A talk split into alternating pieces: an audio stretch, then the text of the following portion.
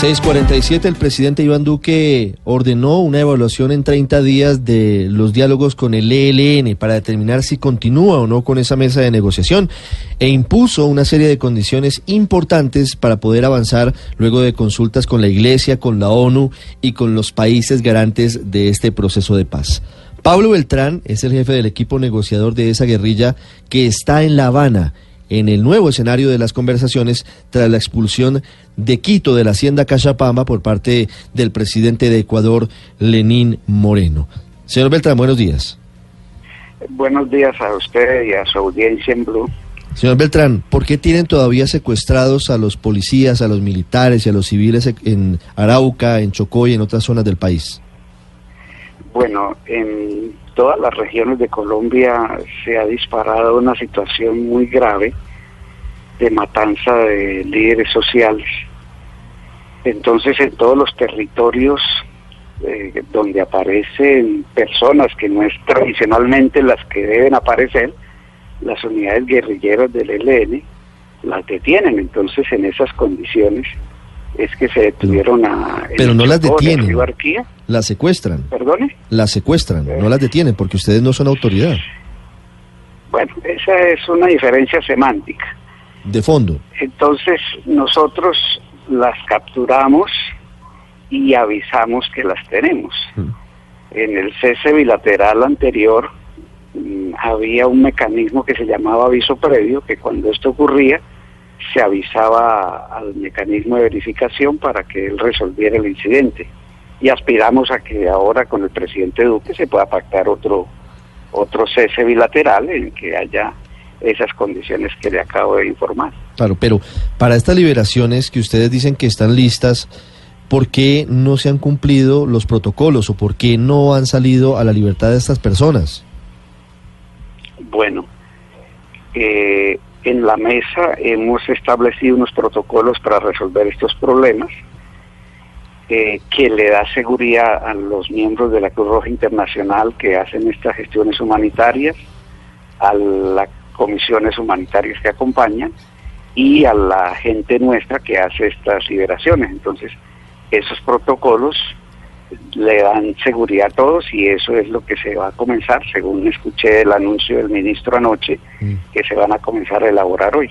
Sí, e, eso decía el comunicado de anoche del Ministerio de Defensa, que ya hay coordinación con el Comité Internacional de la Cruz Roja y que se activaron los protocolos indispensables para esa liberación. ¿Qué incluyen esos protocolos? ¿Cómo funcionan? Esos protocolos incluyen unas coordenadas donde se hace la entrega, y una región aledaña en que ni el ejército, la policía ni el ELN hacen ningún tipo de acciones ofensivas en, los días previos y días posteriores a que se hacen estas liberaciones. El Gaula de la Policía dice que ustedes tienen en total a cerca de 20 personas secuestradas. ¿Qué va a pasar con las otras 11? Sumando aquí 9 entre Arauca y Chocó, ¿cuándo van a liberar a las otras 11 personas que ustedes tienen secuestradas?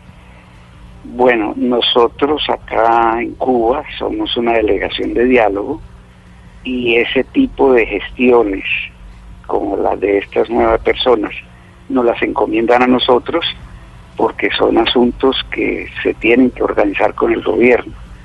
El resto de casos, por lo general, siempre se agregan más a los que realmente son. No le podría decir exactamente si son esos que usted dice, pero es que en Colombia esto, esto a nombre del ELN se hacen muchas maldades. Hoy veía en la prensa que hay un grupo que se llama Los Magníficos y todos eran policías. Entonces vaya usted a ver si este era el único o quedaron otros o quiénes otros hacen cosas a nombre del ELN. Sí, pero es decir, esto indica que no hay cohesión, que no hay mando en el ELN, que cualquiera puede secuestrar como quiera y ustedes no tienen sino responsabilidad sobre estos nueve de los que estamos hablando? No, todos los acuerdos que se han firmado en la mesa, todos los han cumplido todas las estructuras del ELN. O sea que eso se ha puesto aquí como un lema, que lo que se firma se cumple. Y el gobierno no puede decir que es que firmó un acuerdo con el ELN y no lo cumplimos ahí está el acuerdo de cese bilateral de 101 días, un cumplimiento fiel y exacto.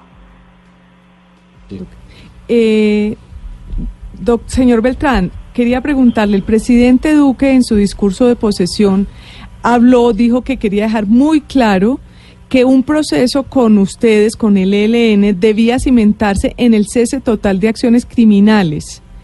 ¿El ELN está dispuesto a, dejar de, de, hacer actos de violencia para poder hacer, tratar de negociar la paz con el gobierno?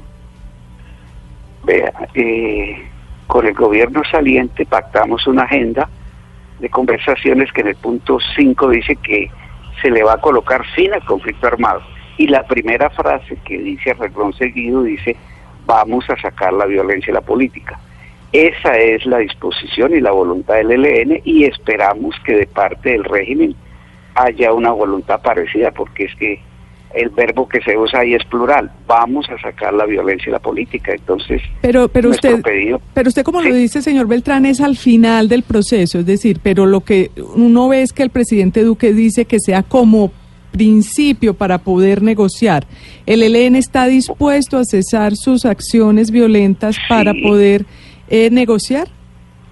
Sí, sí, eso se lo hemos dicho ya también a no solamente al gobierno anterior, sino a algunos miembros de este gobierno tenemos toda la disposición de que las conversaciones se desarrollen bajo un cese bilateral, porque si usted solamente hace una parte y la otra parte sigue activa, pues es como pedirle al EBN que pelee con una mano amarrada atrás.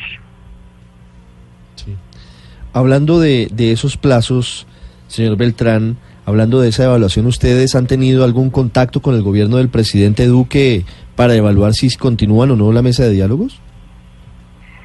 Ya ha habido unos contactos preliminares en el sentido de buscar estas acciones humanitarias que ustedes están refiriendo y esperamos que en el tiempo que él estableció de este mes podamos hacer otro tipo de contactos que lleven a determinar esa, esa evaluación, porque nosotros lo que hemos escuchado es que ellos también quieren escuchar la versión nuestra, la del ELN, de hasta dónde llegaron los acuerdos y las negociaciones, en qué parte fue que se trancó el carro y eh, para tener una idea de qué seguiría, que es, nos parece que es un buen concepto de evaluar, escuchar a todos.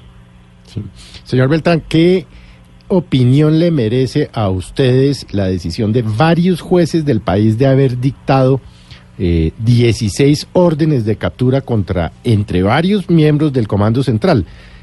La única exclusión, por supuesto, es usted porque, porque está de negociador, pero no sus compañeros. ¿Qué opinión le merece eso? Pues en una Colombia donde la justicia no funciona, mm. Que por lo menos los jueces digan que van a hacer capturas eh, por lo que ellos dicen que son delitos, pues bien, porque nadie está más eximido de responder por las cosas. Pero, por ejemplo, yo le digo un caso un compañero nuestro tenía una orden de captura y en vez de capturar lo mataron. Entonces, él quien cambió la orden.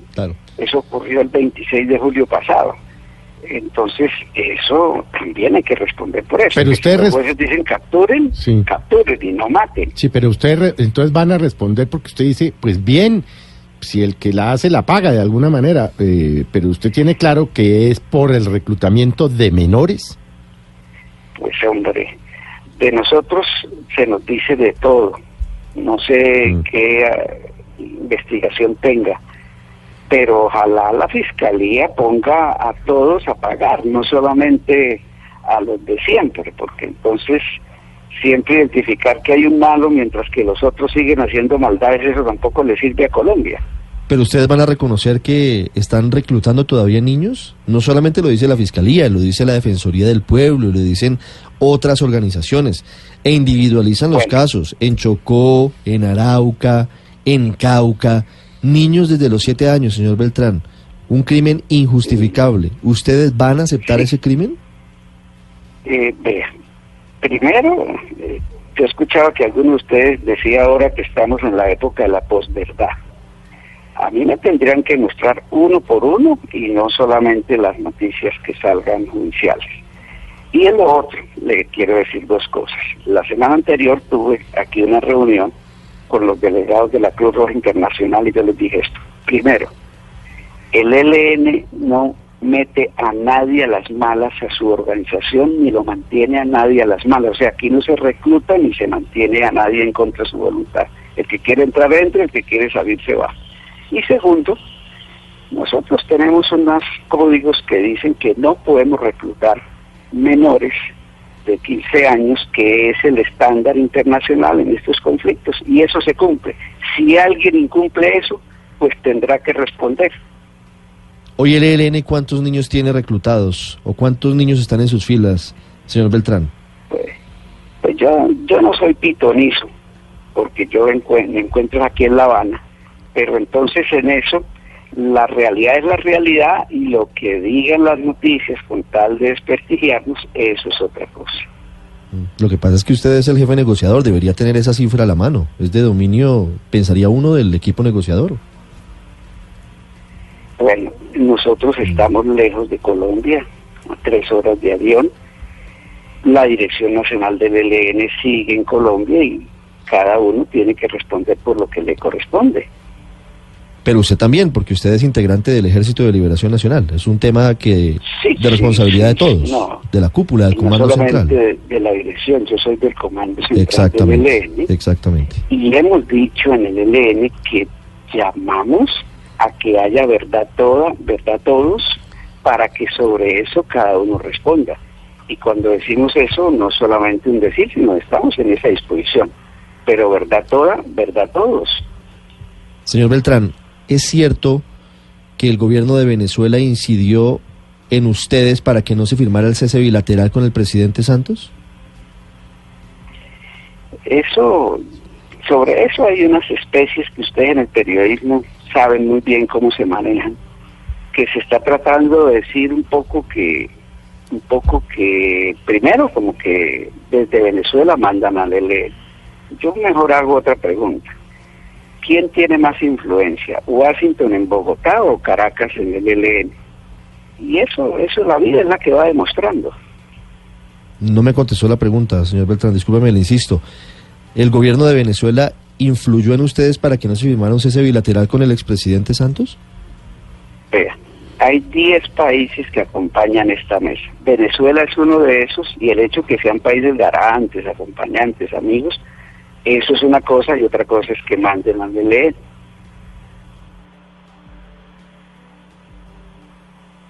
Sí, doctor Beltrán, ¿cómo van las relaciones, si se pueden llamar así, con las disidencias de las FARC? Bien, mal y regular. ¿Por qué? Porque, porque en últimas, con los compañeros del Partido de la Rosa, que están ahora en la lucha legal, tenemos una buena relación.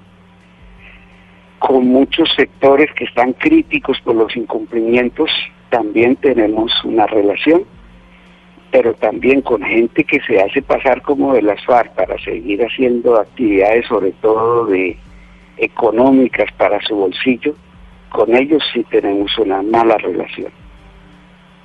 Las 7 de la mañana, un minuto.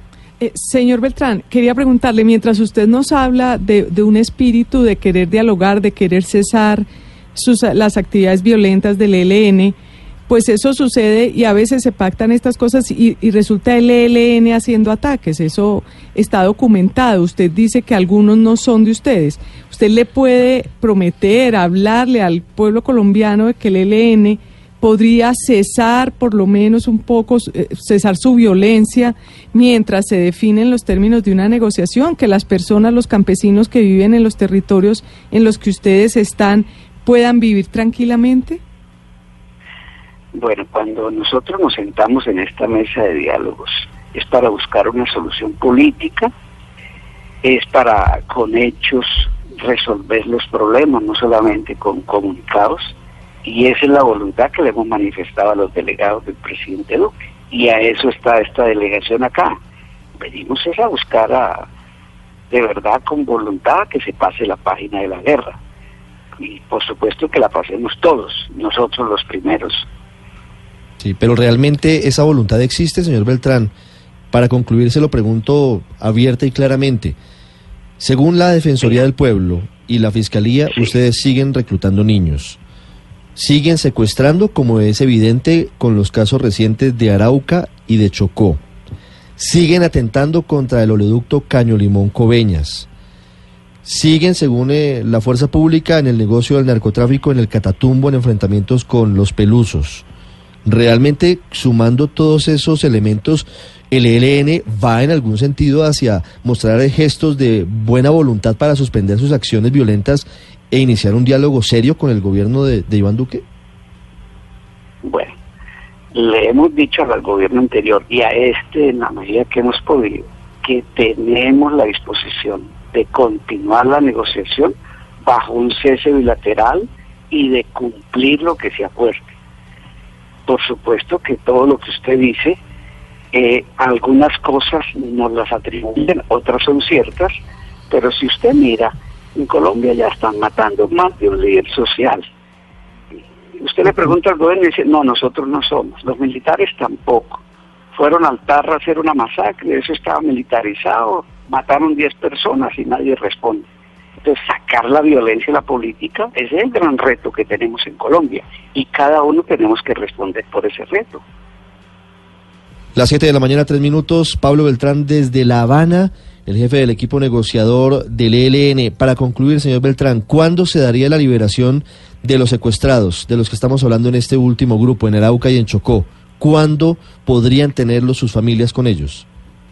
Eh, bueno, en un estimado, como se hacen estas operaciones humanitarias, a más, o sea, desde que diga el ministro de Defensa hasta que eso se haga, yo pienso que antes de ocho días debe estar listo. 7-4, señor Beltrán, gracias.